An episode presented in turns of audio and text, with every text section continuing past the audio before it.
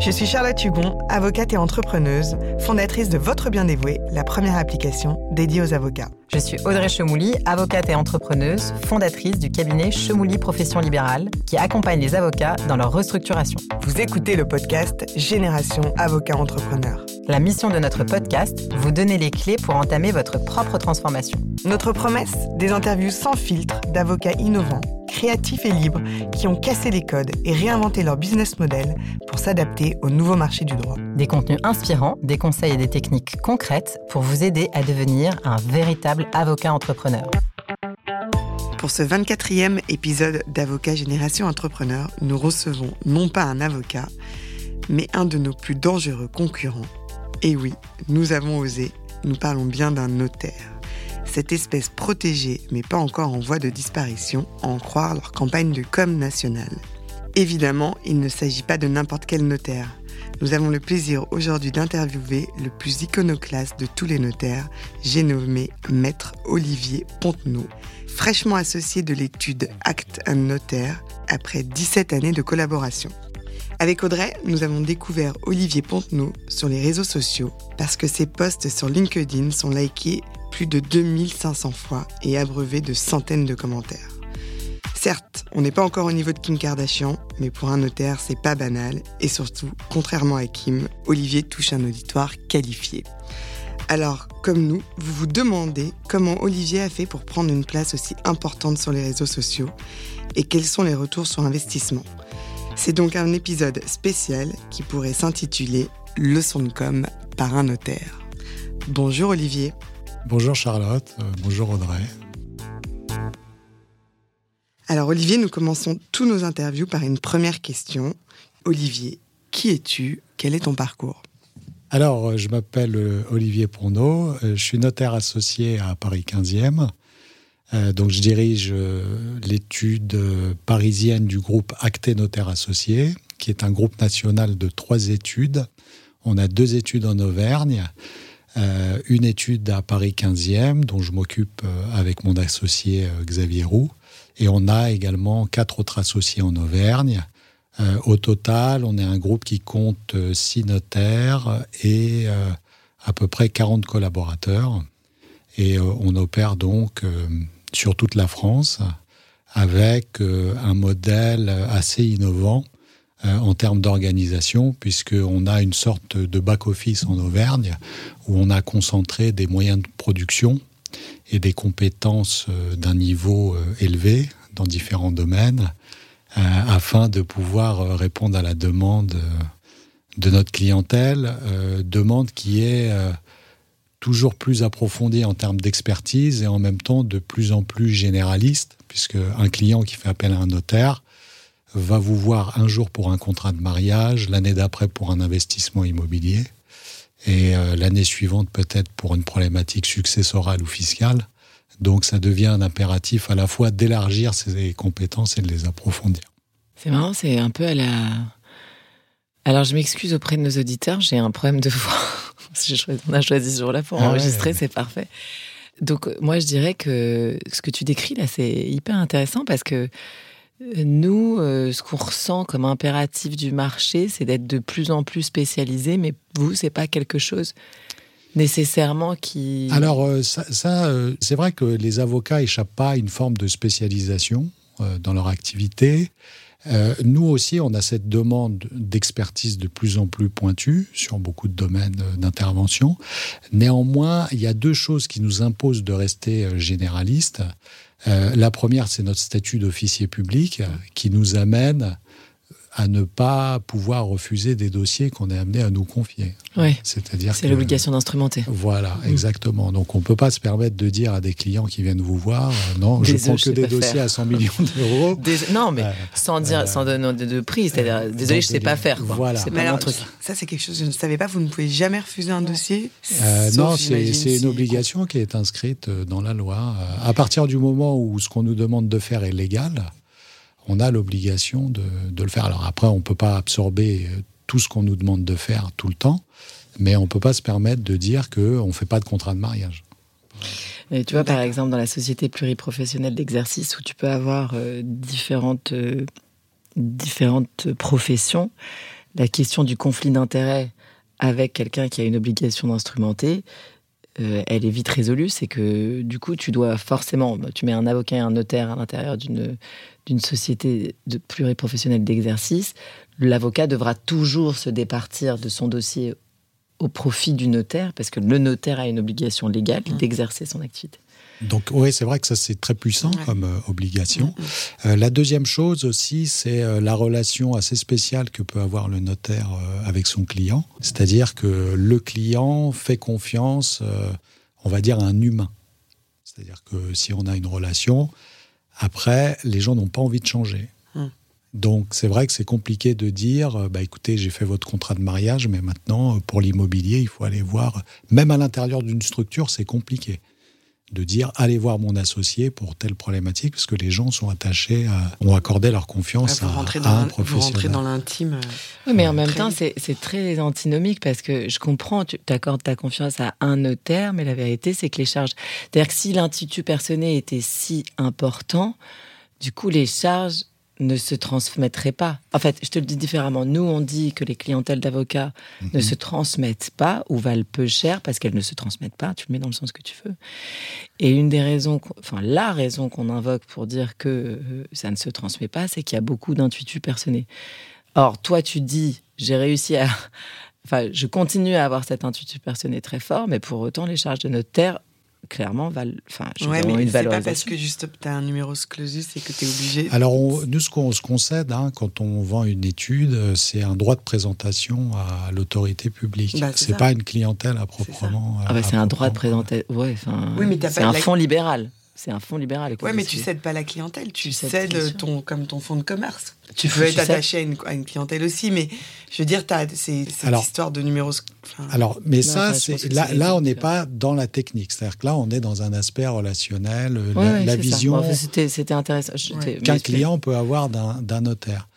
Et, euh, et, ça, c'est un aspect effectivement euh, assez puissant qui nous impose d'avoir dans la structure dans laquelle on exerce les ressources pour répondre à toutes les demandes qu'on peut avoir. En fait. Du coup, je, suis vraiment désolée parce qu'on a s'est écarté du sujet à cause de moi. C'est revenir avec une super transition. C'est à cause de moi. Pardon, excuse-moi. C'est à cause de moi. C'est à cause de moi. Donc, quand on, entend ça, on a quand même l'impression que finalement, euh, les notaires n'ont pas besoin d'aller chercher des clients puisque euh, ils sont euh, un officier public, que on est obligé pour plein d'actes de passer ah oui, c'était, euh, c'était. Et donc, euh, c'est là où je vais faire euh, ma transition. Olivier, on t'a invité aujourd'hui parce que, comme je l'ai dit dans l'introduction, tu es très très présent sur les réseaux sociaux et tu fais une communication pas banale et, assez puissante. Et comme c'est un peu le mal chez les avocats, la communication.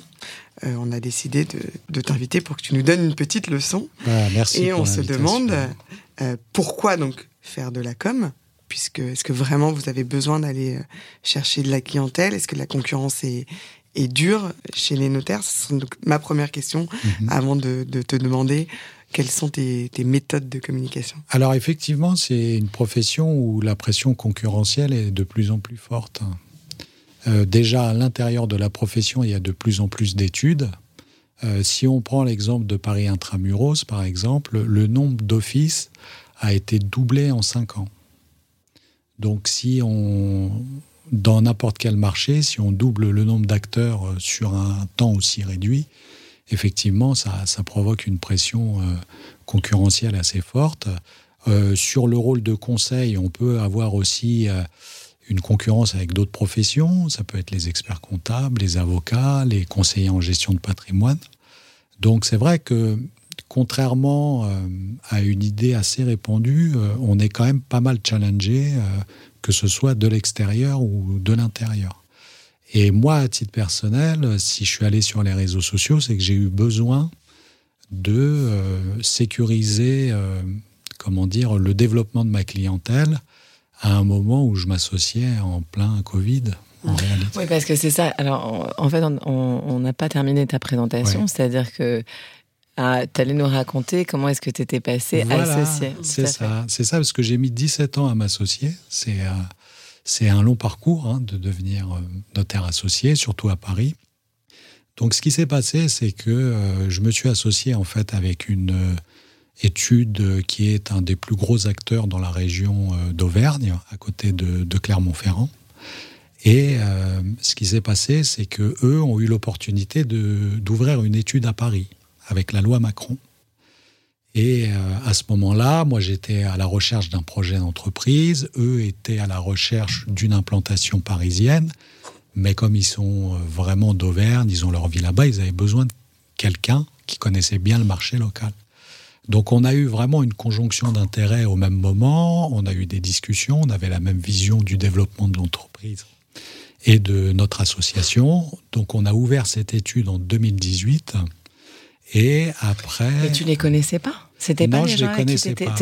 les 17 ans que tu as fait, c'était pas, c'était pas chez eux. pas du tout. Non, non, j'ai fait plusieurs études en 17 ans. J'ai hmm. dû en faire euh, 4 ou 5, où j'ai fait vraiment des études dans plusieurs, euh, dans plusieurs domaines, hein, les particuliers, les institutionnels. Donc j'ai eu une carrière assez... T'as pas de famille de notaire? Pas du tout, non, non, non. Non, non, je suis un outsider. Un outsider, voilà. Donc, euh, c'est vrai que j'ai eu une carrière euh, riche en tant que salarié, un peu trop riche à mon goût parce que j'aurais aimé m'associer, euh, m'associer plus tôt, mmh. effectivement. Bon. Après, c'est une affaire d'opportunité également. Et ce qui s'est passé, c'est que on a ouvert en 2018 et le deal, c'était que si l'étude connaissait un, un développement selon des chiffres hein, qu'on avait établis, l'association devait arriver au bout d'un an et demi, deux ans. Donc euh, le développement a été rapide, ça s'est bien passé. Et euh, donc, euh, bah, j'ai signé mon traité d'association en mars 2020, trois jours avant le Covid. Et avant le, avant le confinement, là. Donc, ouais, donc là, je me suis dit, franchement, j'ai pas de chance, en fait, parce que je mets 17 ans à m'associer et je signe, parce que bon, après, moi, comme j'arrivais, j'avais une petite structure à Paris, je m'associe avec une structure conséquente, c'est quand même des engagements financiers conséquents.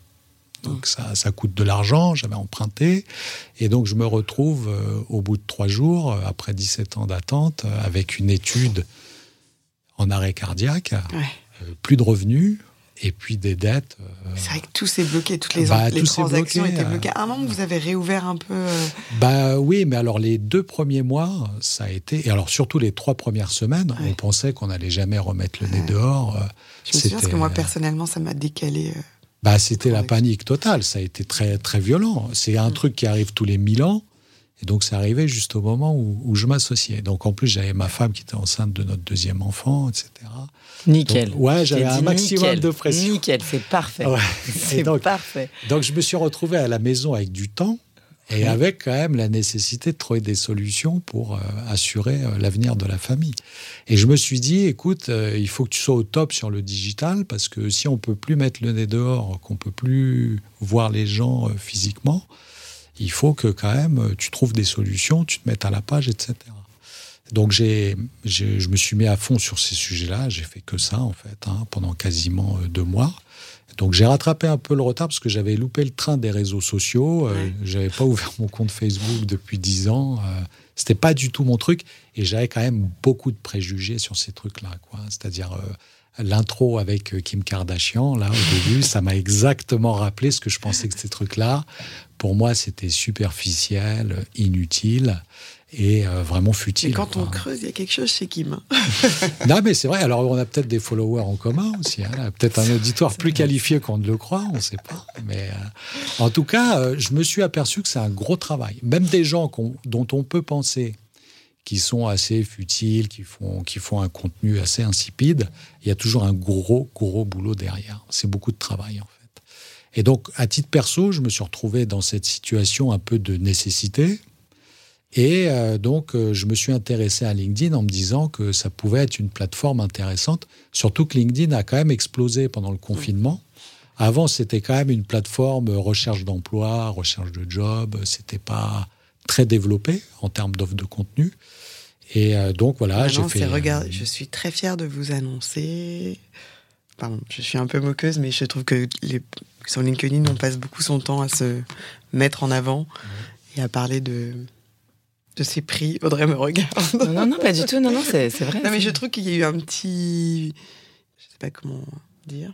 Effectivement, enfin LinkedIn, en tous les cas, c'est vrai, tu as raison, à, exploser euh, pendant le, confinement. Et donc, euh, Et donc, bah, tu t'es dit quoi C'est un peu l'Instagram du travail maintenant. C'est un bah, euh, ça, devient ça. Alors après, tout dépend comment on l'utilise, comment on le consomme. Parce qu'en fait, on se rend compte qu'il y a beaucoup de contenu. Et euh, même sur ce qu'on consomme, ça dépend de la façon dont on paramètre son fil d'actualité aussi. Euh. Alors explique-nous, parce que en fait, ce qui est intéressant quand même, c'est que toi, tu vas. Le plus difficile, enfin, l'impression qu'on a tous, c'est que pour les gens qui font qui sont généralistes mhm. et qui s'adressent, donc en plus d'être généralistes, qui s'adressent aux particuliers, alors potentiellement aussi aux entreprises, mais mais parfois aussi aux particuliers. C'est le cas des notaires. Mhm. Nous, enfin, quand on t'a invité, ce qui m'a intéressé, c'est que avais, vous avez, en tant que notaire, ces deux cibles-là. Et toi, tu t'es dit, je vais aller sur LinkedIn. Et donc, alors, la, la question que je me posais, c'est quelles sont, est-ce que tu peux nous dire aujourd'hui les formations, entre guillemets, que tu as suivies sur, pour être euh, à la page déjà? Oui. Alors, bah, des fois, déjà, il y a plein de, tutos qui peuvent être gratuits sur YouTube. Euh, euh, on, peut, on peut trouver du contenu sans forcément payer. Mais après, il faut être assidu parce que les gens, ça veut dire qu'ils font des démos, il faut les regarder, il faut les mémoriser. Si on peut faire les manipulations en même temps euh, qu'on mmh. regarde, c'est mieux également. Donc ça, ça nécessite quand même une certaine discipline. Mais de quel type de manipulation tu parles? Bah, si par exemple, euh, la, la, base, par exemple, quand on va sur LinkedIn, c'est déjà de bien paramétrer son profil. Ok. Ouais. Parce que si le profil est mal paramétré, bah déjà, on peut mal parler de soi. Mmh. C'est le premier écueil on peut également aussi euh, orienter les gens qui vont sur son profil vers ses concurrents si le profil est mal paramétré. Et c'est comment on paramètre un profil? Je te demande pas de nous faire une. bah, bah par exemple, il y, a des rubriques à clôturer, il y a des rubriques à ouvrir, et euh, il faut travailler aussi sur son visuel, sur sa photo, mm. sur la bannière au-dessus de la photo, sur son résumé qui présente ses compétences parce que euh, en réalité, c'est comme une vitrine euh, d'un commerce euh, qu'on pourrait trouver dans la rue. la première des choses, c'est d'avoir une belle vitrine avec une vitre bien propre qui donne la meilleure image de soi aux gens qui la visitent en réalité. Et ensuite, ta stratégie, ça a été quoi? Donc, tu vas sur LinkedIn, tu te dis, je vais me mettre au, sur le digital. Pourquoi est-ce que tu choisis LinkedIn plutôt qu'un autre réseau social? Alors, euh, parce que LinkedIn, déjà, c'était un réseau professionnel et que moi, j'en avais un impératif euh, professionnel euh, immédiat. Facebook, c'est quand même une plateforme où déjà les gens ont moins la tête au travail je pense. C'est une, plateforme de complotistes, j'ai entendu ça. Bah, il y en a, en fait. Euh, et puis bon, les codes, la civilité, c'est quand même beaucoup relâché sur Facebook. Hein, C'est-à-dire que. C'est un peu vieillissant.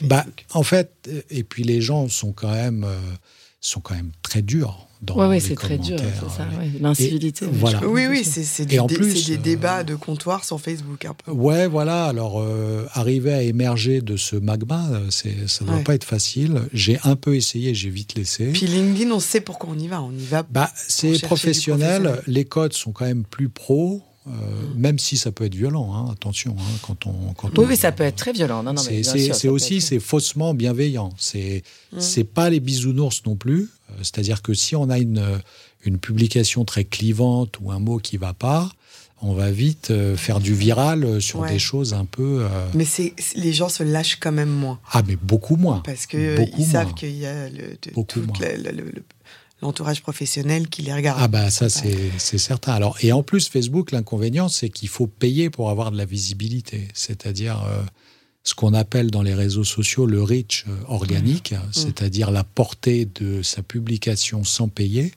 est très faible parce que c'est le modèle économique de la plateforme a évolué vers mmh. euh, des publicités en fait. Oui, tout à fait.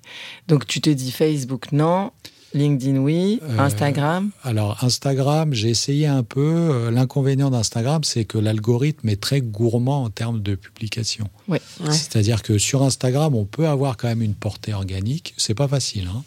mais il faut publier quand même deux, trois fois par jour. Ah ouais.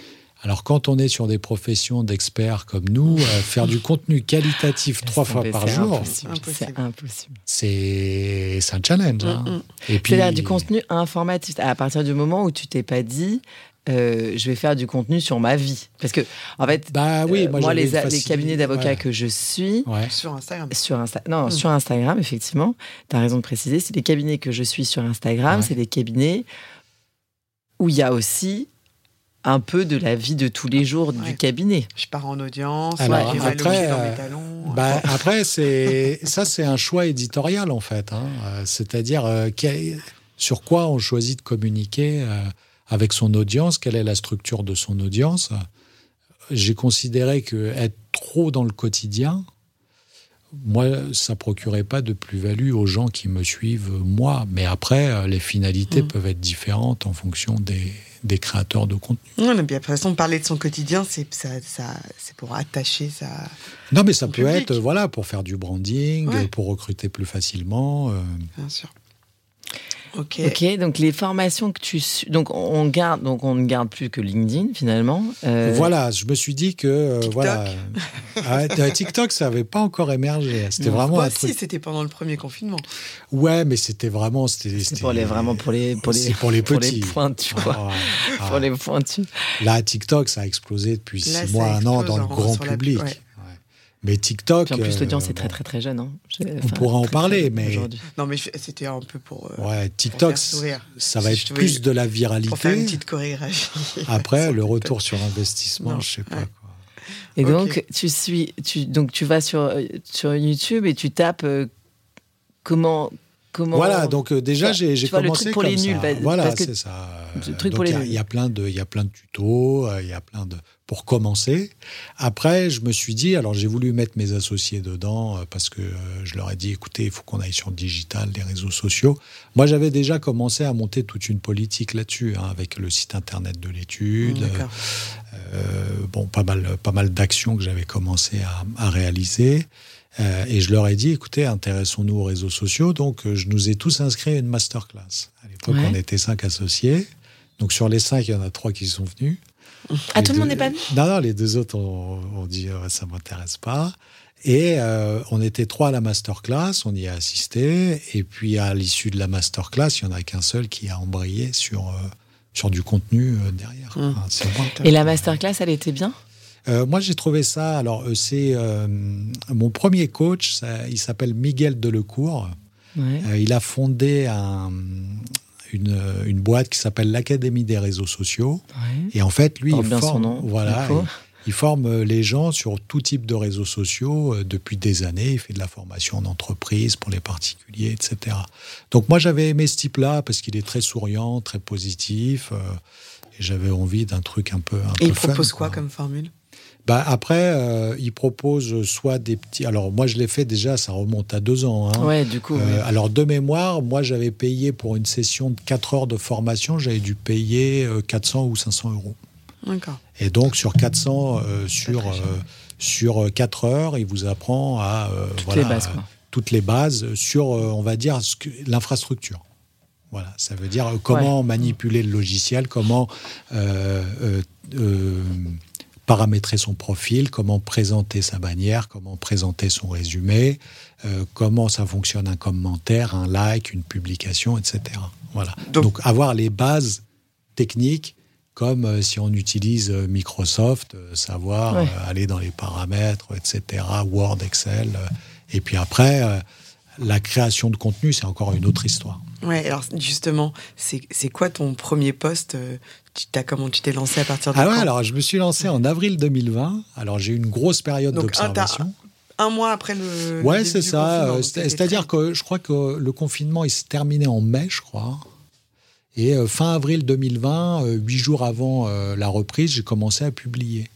Alors au début, ce n'était pas des grandes publications, j'avais une portée assez confidentielle, mais j'ai commencé à. C'est bien dit ça, j'adore. J'ai une portée assez confidentielle. C'est pas mal, c'est bien. Franchement, j'apprécie le sens de la, la phrase. Et, euh, et, donc voilà, c'était euh, voilà, on a on a on a vraiment des likes de son entourage immédiat. Je communiquais sur la reprise, sur le fait mm. que voilà, il fallait reprendre avec. Euh, ton fils, like, like, ouais, voilà, c'est ça, les beaux-frères, etc. Quoi, hein. Et on commence comme ça, mm. en fait. On commence comme ça. Et euh, donc après, ça, bon, ça, ça a repris. Euh, je, je, faisais une, deux publications par semaine. Bon, on a été très vite absorbé par. Mais des publications vidéo? Euh, Alors, la vidéo, ça, j'ai commencé un mois ou deux après. Parce que je me suis dit, en fait, si tu veux vraiment changer la donne en termes de communication dans ton domaine, il faut que tu ailles sur des, sur des sujets. Il faut vraiment que ça soit disruptif. En fait, euh, je me suis dit, là, j'ai pris un risque hein, en termes d'image. Je me suis dit, je vais y aller, je vais aller vraiment sur des nouveaux contenus, des nouvelles lignes éditoriales. Soit je vais être ridicule, soit les gens vont adorer.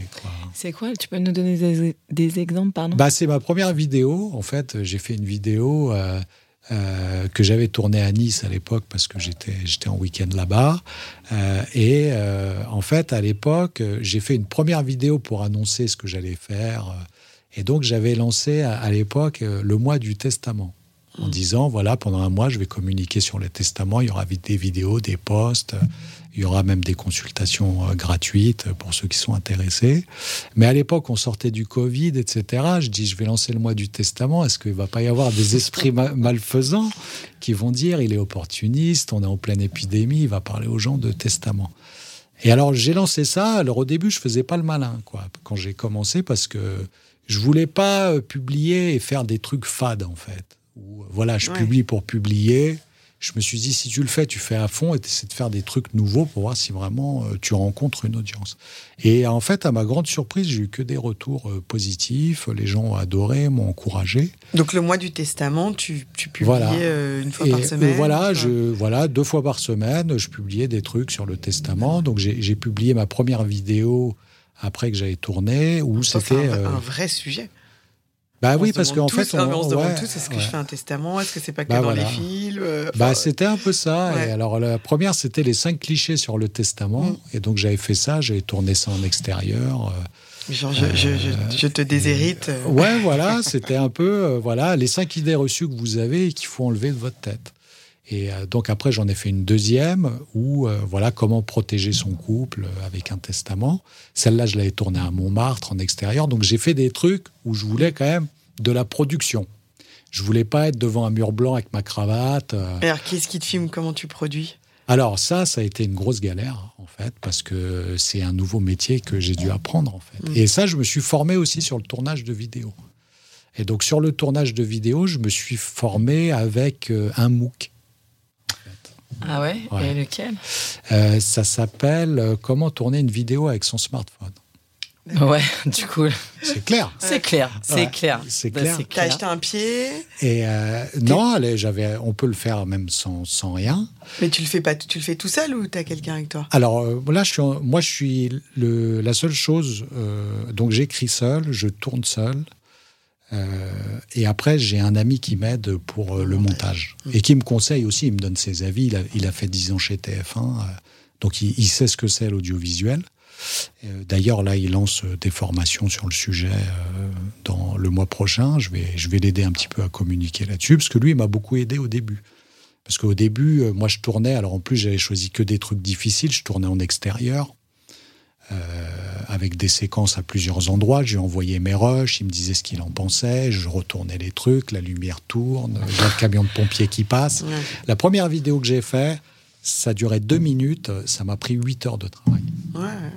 La, la, toute première. Et, ça, et donc, tu en as fait combien des vidéos comme ça? Alors euh, là, maintenant, alors des vidéos comme ça en extérieur, j'en ai fait deux. Et après, tu t'es arrêté. Et après, je suis allé sur des formats de production plus simples et plus courts, parce que le tournage en extérieur, c'est c'est harassant, quoi. Il faut se déplacer, il faut gérer la logistique, il faut faire le montage derrière. Et la deuxième que j'ai fait, c'était à Montmartre. Là, j'avais fait un truc sympa, on avait fait un truc avec de la musique et tout, c'était bien. Et euh, moi, ça me plaisait et on a eu vraiment un bon accueil. C'est-à-dire que les gens ont vraiment adhéré à cette façon de porter le message. Euh, sur des sujets qui sont considérés comme étant un peu euh, lugubres et angoissants euh, quand on les regarde de loin. Quoi. Donc ça te coûte quasiment rien de faire Beaucoup de temps. Hormis le temps, évidemment. beaucoup de temps. Mais, Mais euh, j'arrive à travailler en autoproduction parce que j'ai une certaine facilité dans l'écriture. Euh, et j'ai eu le temps de me former à, tous ces sujets de, tournage, de montage, de, publication. En fait, c'est du temps que j'aurais jamais eu si j'avais poursuivi ma trajectoire professionnelle euh, sans cette cassure avec le confinement, en fait. Ok, et donc euh, tu fais venir tous tes associés. Finalement, pas tous les associés qui se déplacent, et puis finalement. Au début, ouais, j'ai prêché dans le désert là-dessus. Et donc, mais ils étaient ok pour que tu y ailles toi. Euh, oui, parce que j'engageais que mon image en fait. Hein. Euh, bah, tu engages, es associé de l'étude, donc tu engages oui, mais l'étude. Vraiment, euh, si s'il y avait eu un gros souci, effectivement, bah, j'aurais arrêté. Mais les gens n'auraient pas fait l'association, on va dire, c'est le groupe acté qui coule parce que. ah oui, oui. Je mais, mais ils étaient ok pour que tu. Oui, ils étaient ok, mais ils étaient très sceptiques en fait. Et aujourd'hui? Ah, Aujourd'hui, ça a changé. Ouais. Ils ont compris que c'était euh, c'était un vrai actif en fait pour l'entreprise. Et donc, euh, donc euh, la première question que je voulais te poser, c'était est-ce que tu penses que tu l'aurais fait différemment si tu avais eu moins d'associés ou des associés qui étaient qui avaient qui avaient cette envie plus prégnante d'exister sur les réseaux sociaux? Est-ce que tu l'aurais fait au nom de de acter bah, alors ça, c'est autre chose, parce que là, on rentre dans un autre sujet qui est de la communication institutionnelle. Et c'est pas du tout la même chose, parce que communiquer sur une marque, sur une institution, sur quelque chose de corporate, euh, c'est une autre ligne éditoriale, c'est un autre type de contenu. Et je suis pas certain que ça soit ça que les gens euh, recherchent, en fait. Mais tu trouves pas que les marques, euh, de plus en plus, rentre dans le quotidien pour justement être euh, ah plus proche et éviter la communication institutionnelle ah Oui, mais euh, en fait, euh, déjà, elles font, elles font beaucoup de communication payante, ce qui nous, nous est interdit, parce qu'on n'a pas le droit d'acheter des espaces publicitaires sur ah des plateformes. Si. Bah, les avocats, c'est sûr que non, non, mais les, ils ont, non, mais les notaires, il y a deux ans, je crois. Deux ans. Deux ans, vous avez eu le décret qui est passé et c'est exactement la même, c'est la, même chose au niveau des. Tu peux même mettre ta tête sur un match de foot, sur un, sur un stade de foot. Alors moi, oui. Après, je c'est pas les sujets que je maîtrise le mieux. Hein. Moi, euh, la, déontologie, effectivement. Euh, mais euh, après. moi, ce que j'avais identifié comme étant une tendance, c'était plus de communiquer sur un individu. Oui, bah, je crois que c'est plus facile. Je crois, que, je crois que ça va plus vite. Mais après, je crois que ça construit moins la... Ma... Enfin, ça dépend, ça, dépend ce que tu cherches, mais effectivement, bah, quand après, euh, ce qui, quand tu as une structure moyenne... Euh, ce qui est difficile sur les, sur les réseaux sociaux, c'est d'avoir euh, une audience, une communauté et une base de, de gens qui vous suivent régulièrement. Euh, après, quand on a ça, on peut réorienter sa ligne éditoriale mm. dans un sens, dans l'autre. On peut l'élargir. On peut l'intensifier si on publie plus. Non, mais c'est vrai qu'on peut commencer par euh, personnifier à fond. Mais euh, moi, je ne me serais pas vu communiquer sur la marque, engager la crédibilité du groupe, n'ayant pas du tout d'expérience mm. là-dessus. J'étais prêt à prendre un risque sur mon nom. Mm. Mais pas un risque sur. Tu, tu ne signes jamais la fin de tes, tes, tes contenus, enfin tes vidéos euh, par euh, acté associé euh, Ça m'arrive sur, sur des vidéos, mais je le fais de moins en moins parce que c'est très personnifié ce que je fais. Ok, et donc ça a marché tout de suite?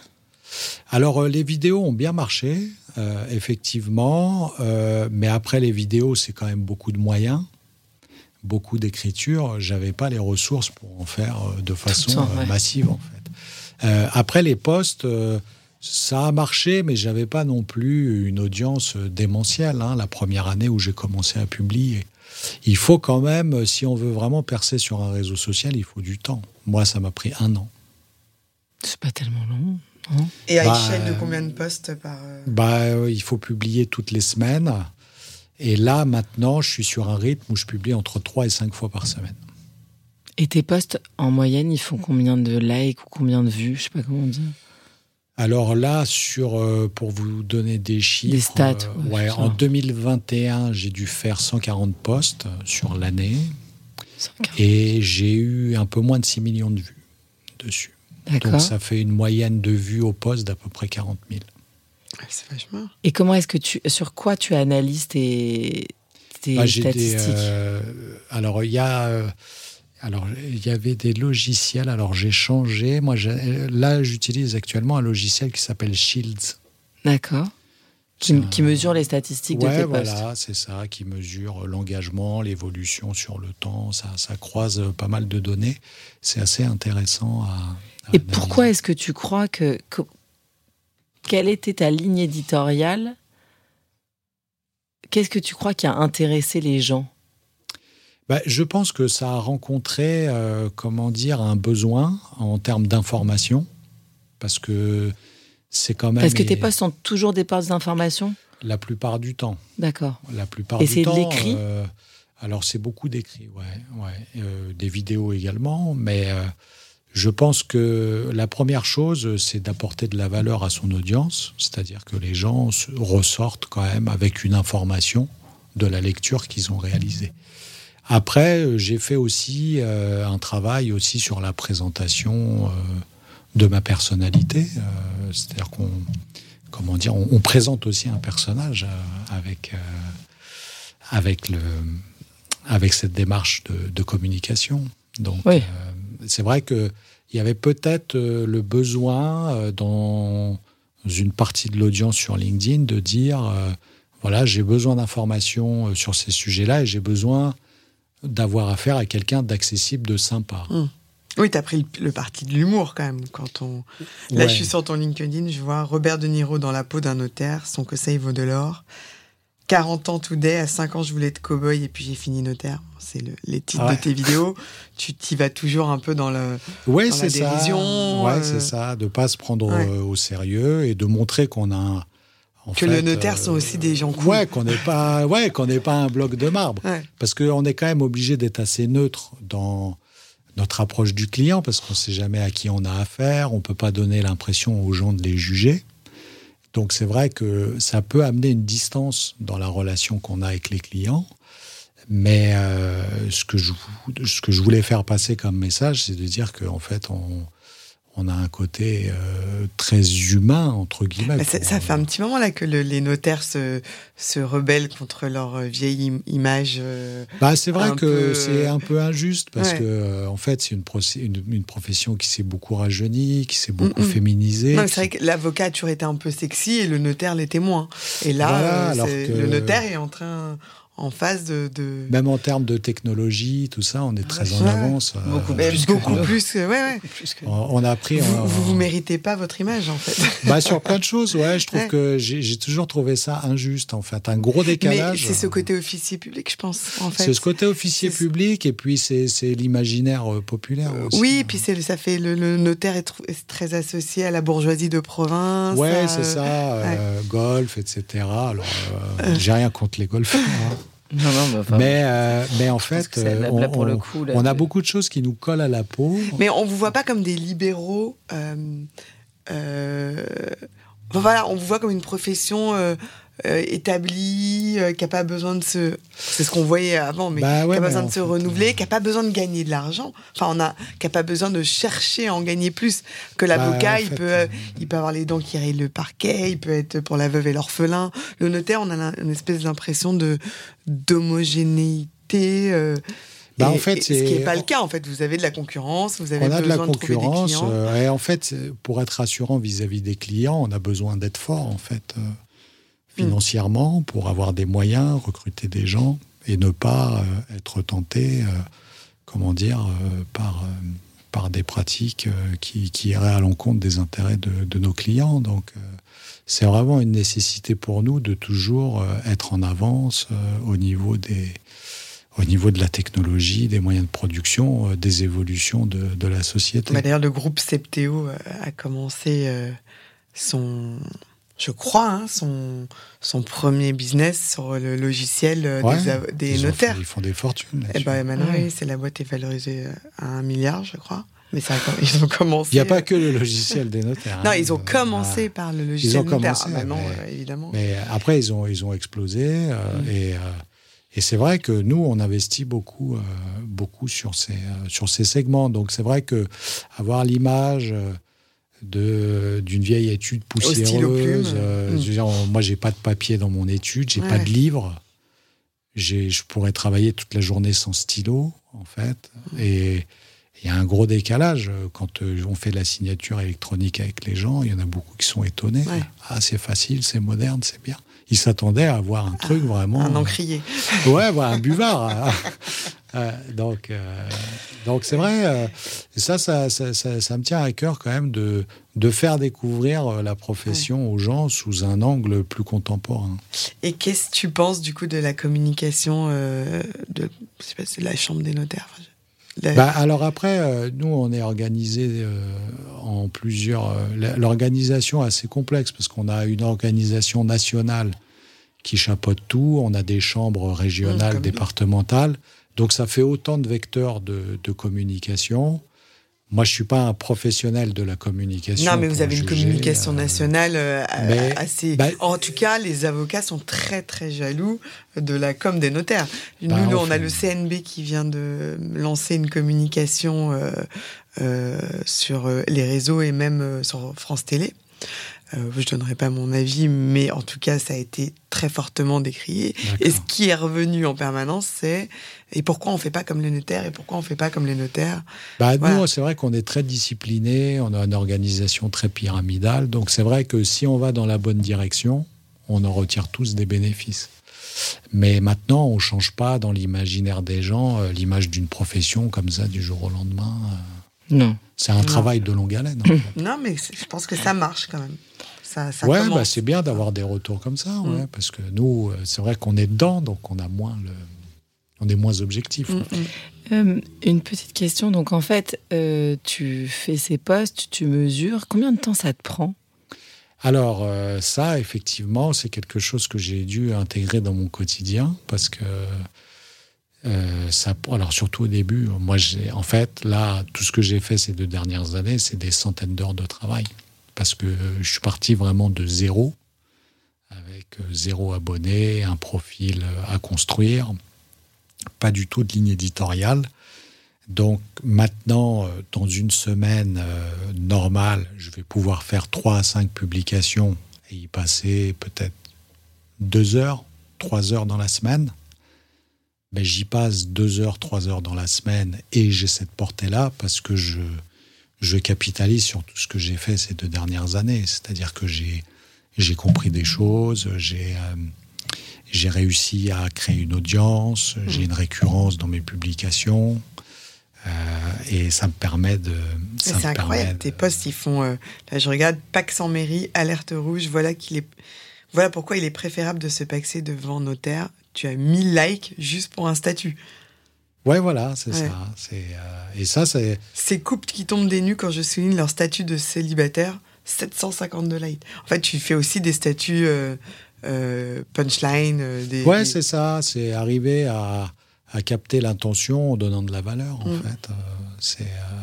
c'est tout l'enjeu. Et ça, ça devient spontané maintenant entre les. En, en fait, tu fais ça entre les, les, les grosses publications c'est travaillé, c'est organisé, ou c'est quand ça te chante, tu te dis tiens, j'ai bah, une petite punchline, on, je la mets. On peut pas se dire euh, je vais arriver le lundi matin à 8h30 et je vais écrire ce que je vais publier euh, toute la semaine. C'est-à-dire, on est obligé de planifier euh, des séquences. Après, il y a toujours. Là, par exemple, je sais ce que je vais publier dans trois mois, dans six mois, mais je ne sais pas ce que je vais publier la semaine prochaine. Encore je suis obligé de me dire que voilà, je vais aller sur certains axes avec certains formats. Et après, euh, je vais faire en sorte de, comment dire, de, de les traiter pour euh, élargir mon audience, lui donner de la, de la valeur. Mais comme quand tu publies un petit statut comme je viens de lire, tu le fais de manière spontanée ou, tu, ou tu regardes l'heure qu'il est tu le fais une... Ah, alors ça, par exemple, je vais, je vais le rédiger et je vais essayer d'étaler quand même mes publications euh, sur la semaine. C'est-à-dire que bah, la durée de vie d'un post LinkedIn, c'est à peu près 48 heures. Donc 48 heures, c'est sûr que je vais publier un post, je vais le laisser faire sa vie. Et c'est quand il ramollit un peu en termes de, de viralité que je vais lancer euh, le suivant je vais essayer d'étaler. Hum. Parce que si j'ai trois postes, je ne vais pas les poster le même jour, par exemple. Et puis après, il faut essayer de voir euh, si euh, on poste plutôt euh, le week-end, le samedi, la semaine. Il n'y a pas vraiment de règle, en fait. Moi, j'ai pas trouvé de. j'ai pas trouvé vraiment de règles où on se dit si je publie là, je vais cartonner. Des fois, je publie à 7 heures le matin, je fais un super post. Des fois, je publie à 19 heures, ça reste confidentiel. D'ailleurs, on dit qu'il faut publier tôt le matin. Bah, moi, je sais pas trop quoi en penser de ces trucs-là, parce que en fait, euh, moi, mon avis là-dessus, parce que j'ai quand même pas mal publié déjà, euh, c'est une bonne publication, c'est une bonne publication. Donc un poste qui plaît, il va être. Oui, un bon poste. Euh, voilà c'est lu, c'est ce qu'il faut éviter. Il y a un petit peu de chance ici, je pense. Il y a, un peu de chance. likes qui comptent et qui font que tu restes. Ouais, euh, c'est vrai. Non, mais il y a une part de hasard, hein, parce mm. que euh, voilà, est-ce que les premiers qui vont le lire vont le liker? Est-ce que c'est des concurrents qui vont l'ignorer? Est-ce que c'est euh, c'est des gens qui suivent et qui vont liker, qui vont propulser vers un deuxième cercle, un troisième cercle, un quatrième cercle? C'est difficile à dire. Peut-être que le même poste qu'on reposte à trois semaines d'intervalle, la, viralité elle va être de 1 à 3. Parce qu'il ne faut pas oublier que celui qui décide de la viralité, c'est un, un, robot, en fait. Hein. Et est-ce que tu, du coup, sur euh, LinkedIn, tu es suivi euh, beaucoup par d'autres notaires ou, tu arrives à voir qui est ton audience? Est-ce que tu as un vrai retour sur investissement Parce qu'on n'a pas commencé à parler de, de cette partie-là.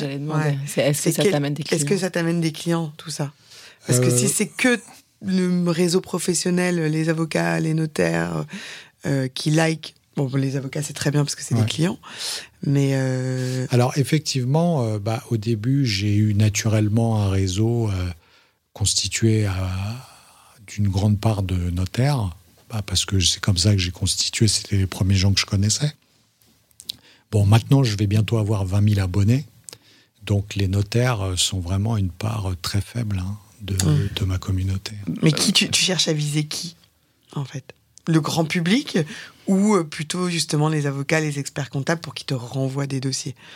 Alors, en fait, euh, effectivement, euh, c'est pas c'est pas un sujet facile. Hein. Moi, je suis encore j'ai encore beaucoup de choses à apprendre hein, là-dessus. C'est la problématique de ce qu'on appelle la conversion, c'est-à-dire comment transformer de la visibilité en client et en chiffre d'affaires. Alors là-dessus, moi le gros de mon audience, ça va être des conseillers en gestion de patrimoine. Oui, ça dire des agents immobiliers. Ouais, ça va être des agents immobiliers. Euh, ça, va, ça pourrait être des experts comptables, mm. des avocats également. Hein. Bah, d'ailleurs, nous, on s'est connus grâce à ce réseau. Je pense que si j'avais pas publié sur LinkedIn. Non, non, bien sûr. Euh, voilà, donc non, ça. as découvert sur les réseaux. Voilà, ça, ça amène à faire plein de rencontres. Après, est-ce que toutes ces rencontres débouchent sur du chiffre d'affaires? Non, faut, faut être clair. Hein. C'est-à-dire que on peut pas dire je vais faire une publication, les gens vont liker, derrière je vais les démarcher euh, pour euh, qu'ils m'envoient des dossiers. Est-ce que non alors ok, je suis d'accord avec toi parce que tes, tes, stats sont, enfin en tout cas moi à mon niveau, sont très impressionnants. Mais est-ce que tu as réussi? Est-ce que ça t'a drainé du chiffre d'affaires ou pas? Oui, oui, ça m'a drainé du chiffre. Tu viens pas dire non il y a cinq minutes, c'est moi qui n'ai pas compris. Ah non, j'ai pas, j'ai pas. Tu n'as pas dit que ça apportait pas de clientèle. Pas... Non, j'ai pas dit que ça n'apportait ah pas de, de, clientèle. Je, commençais à être déçu. non, parce que pour, non, pour, pour, être très clair euh, là-dessus, c'est que en fait, pour développer son chiffre d'affaires sur les réseaux sociaux, il faut réaliser un travail de fond. C'est-à-dire que c'est la récurrence et l'ancrage dans le mm. cerveau des gens qui va faire qu'à un moment donné, ça va, ça va créer une opportunité de recommandation. Donc moi, ça peut amener deux grands types de dossiers euh, pour moi de publier sur les réseaux sociaux. Ça va être ce qu'on appelle du B2C, c'est-à-dire parce que nos clients ils sont sur ce oui, réseau. Nécessairement, oui, bien sûr. Parce que LinkedIn, c'est quand même une clientèle quand même beaucoup composée de, cadres, de gens euh, qui sont, qui sont installés dans, dans, la vie active. Donc des gens qui vont avoir un besoin et qui vont me contacter euh, directement, soit parce que ils comprennent pas quelque chose, ou ils cherchent un notaire, ou ils n'ont pas une bonne relation avec leur notaire, ou alors des fois ça va être euh, du B2B, c'est-à-dire c'est un prescripteur qui va dire tiens j'aime bien votre façon de parler de votre métier, euh, moi je pense que ça pourrait aider mes clients, donc euh, j'aimerais bien j'aimerais bien qu'on mm. travaille ensemble. donc moi ma création de contenu elle est orientée vers le fait de susciter la recommandation.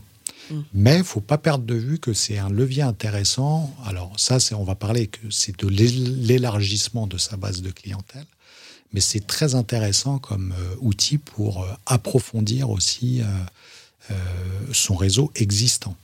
Mm-hmm. C'est-à-dire que des gens qu'on connaît, qu'on a déjà croisés, avec qui on a déjà bossé, le fait de vous voir sur les réseaux, en fait, ils vont encore plus euh, pensez à vous. C'est-à-dire, ça va créer peut-être un taux de recommandation qui est plus élevé mhm.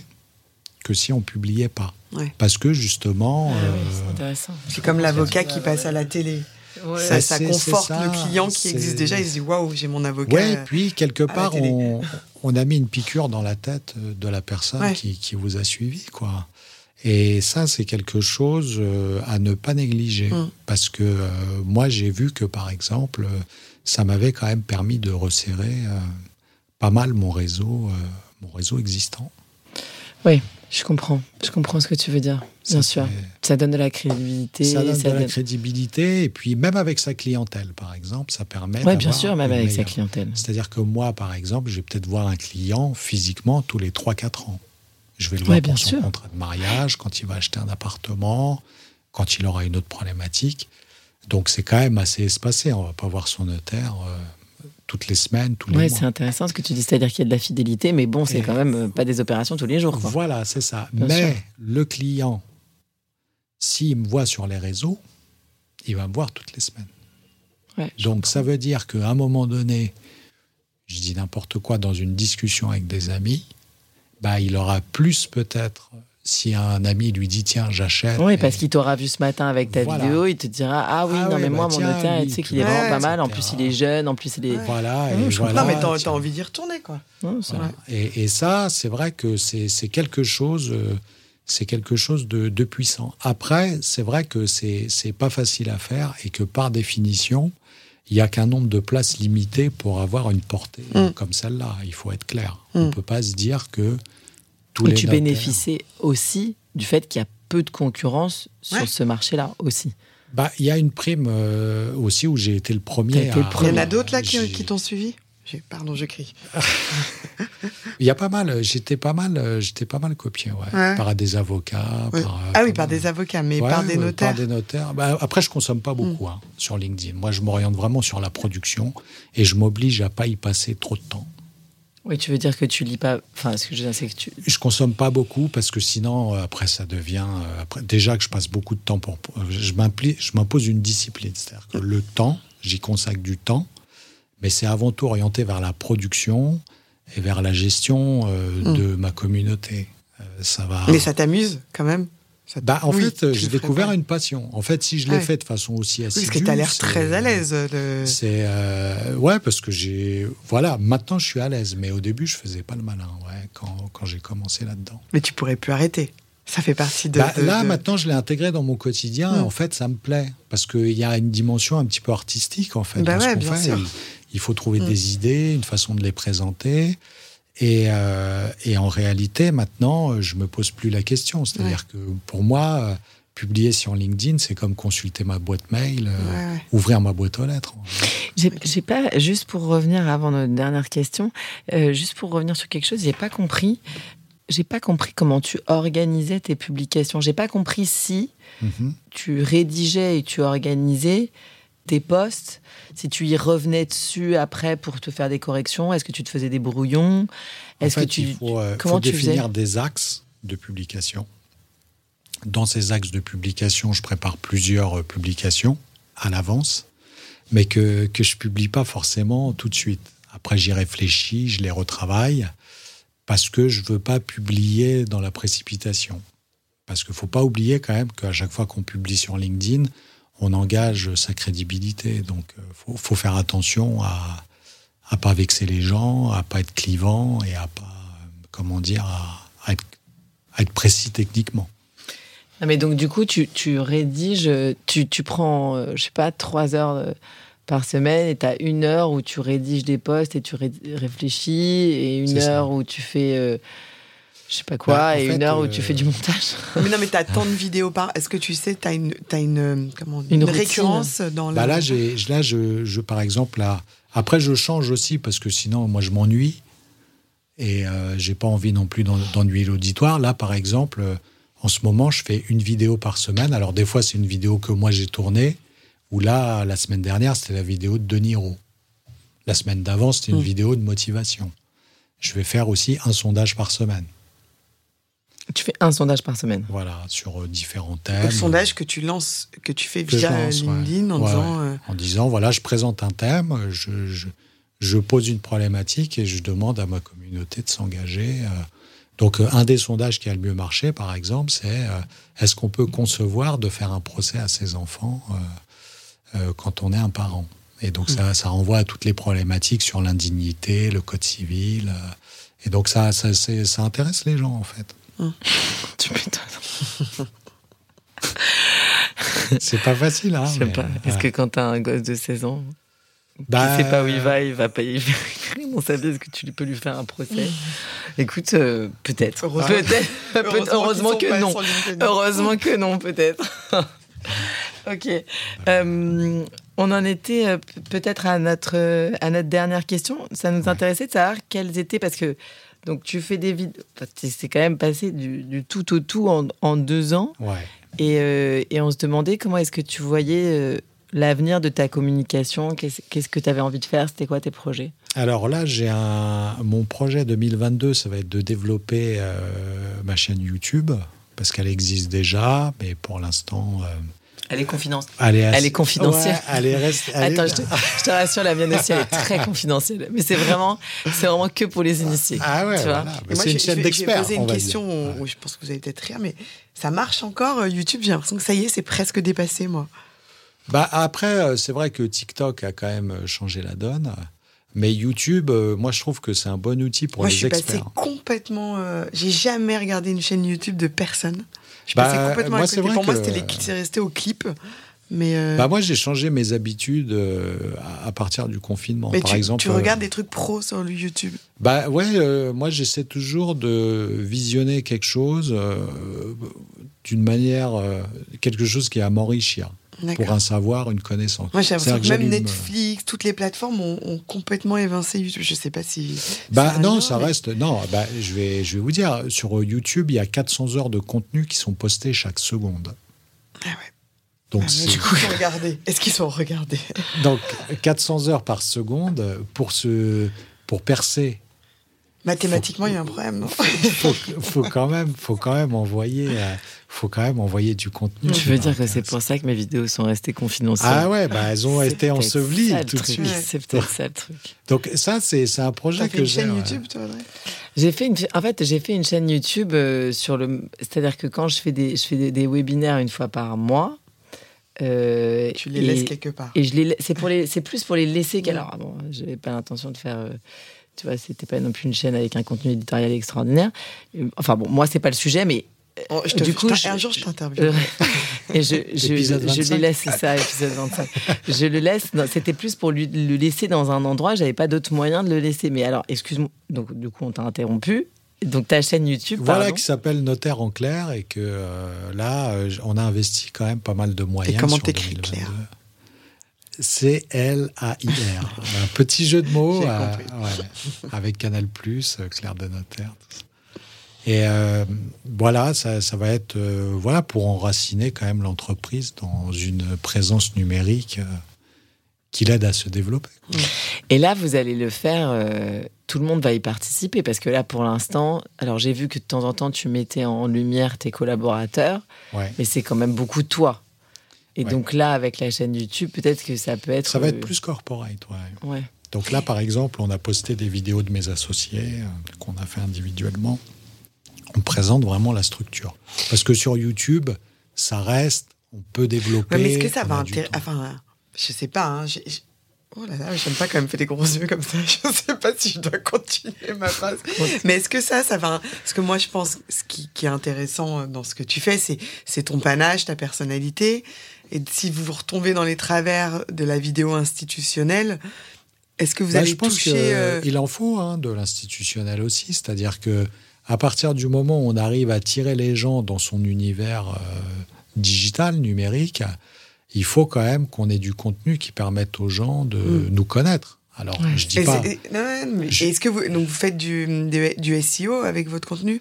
Pour aller, pour euh, tomber sur le site de. Alors là, on n'en est pas à ce niveau de perfectionnement. Non, mais c'est un peu l'idée en faisant du contenu, du contenu un petit peu plus. C'est de bâtir au fil des mm. années euh, une, une, présence euh, et, d'arriver à flécher les gens euh, dans son univers.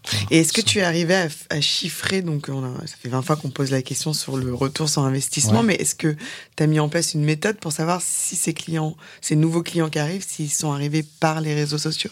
Euh, non, je tu le, demandes pas, à chaque fois Non, je le chiffre pas, mais il y a clairement, ça, ça me ramène plusieurs dossiers chaque mois. D'accord. Voilà. Après, le chiffre, etc., c'est difficile à dire. Moi, je pense que ça m'a permis aussi d'augmenter mon taux de recommandation dans mon voisinage mm. immédiat, dans mon réseau. Donc, c'est sûr que c'est utile. C'est sûr que c'est utile. Après, je l'ai pas, je l'ai pas quantifié au centime parce que euh, moi, je vois ça sur le long terme. Ouais, je comprends parce que c'est c'est important de. C'est aussi un travail de longue haleine, euh, comme comme tu le disais. Ouais. Alors, euh, on termine nos interviews euh, classiquement par une, les questions qu'on a intitulées les questions politiques. Les questions qui fâchent. Et, ouais, pardon, excuse-moi, les questions qui fâchent. La première question des questions qui fâchent, c'est la question politique. Et on se demandait si tu devais supprimer une règle de ton code de déontologie, ça serait laquelle? Euh, nous, le problème qu'on a, c'est une forme de complexité dans notre organisation. Euh, entre les chambres de notaires, euh, les instances nationales. Et si on pouvait vraiment faire quelque chose de simple, euh, un règlement unique national de 10 pages, et pas avoir 30 règlements régionaux qu'on ne sait pas toujours articuler, franchement, ça serait vraiment appréciable pour nous et pour les clients, parce que des fois, même nous, au bout de 20 ans de carrière, on est paumé. Il y a des réponses qu'on n'a pas.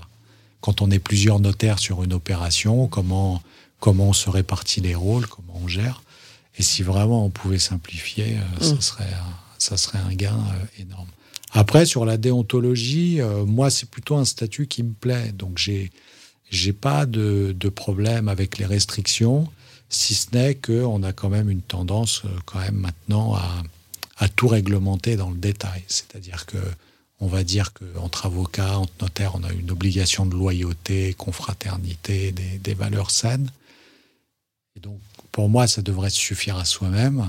Et non, derrière, on va tout codifier. On va dire, voilà, dans telle circonstance, il faut faire ça. Et je trouve que on perd un peu notre liberté d'exercer. Et du coup, de tout pour toi, euh, euh, le partage, euh, l'apport d'affaires, l'entrée des capitaux extérieurs dans la profession, c'est pas du tout quelque chose qui vous agite? En fait nous, on a fait le choix du multi-office, c'est-à-dire qu'on on exerce Le, même métier. Après, être pluriprofessionnel, c'est des choses auxquelles on réfléchit, mais euh, moi, ça me fait, ouais, c'est, ça me fait un peu peur, ouais, effectivement. Alors, la deuxième question qui fâche, c'est la question Gad Elmaleh. Sur qui tu as copié et qui est-ce qui t'inspire? Alors, euh, en fait, là-dessus, euh, moi, j'ai j'ai pas vraiment euh, copié qui que ce soit parce que j'étais un peu précurseur dans ce que j'ai fait. Euh, mais, pas forcément un notaire, hein. j'entends, j'en sais rien. Après, quelqu'un, un youtubeur. Au, début, en fait, on, on, peut quand même s'inspirer des, des, grands influenceurs, des plateformes auxquelles on s'intéresse. moi, un qui m'a beaucoup intéressé au début, c'était Grégoire Gambato, Ouais, bien sûr, euh, bien sûr. lui, il a vraiment une portée euh, énorme. Qui est énorme. Parce que là, je me, sens très bête quand vous dites ça.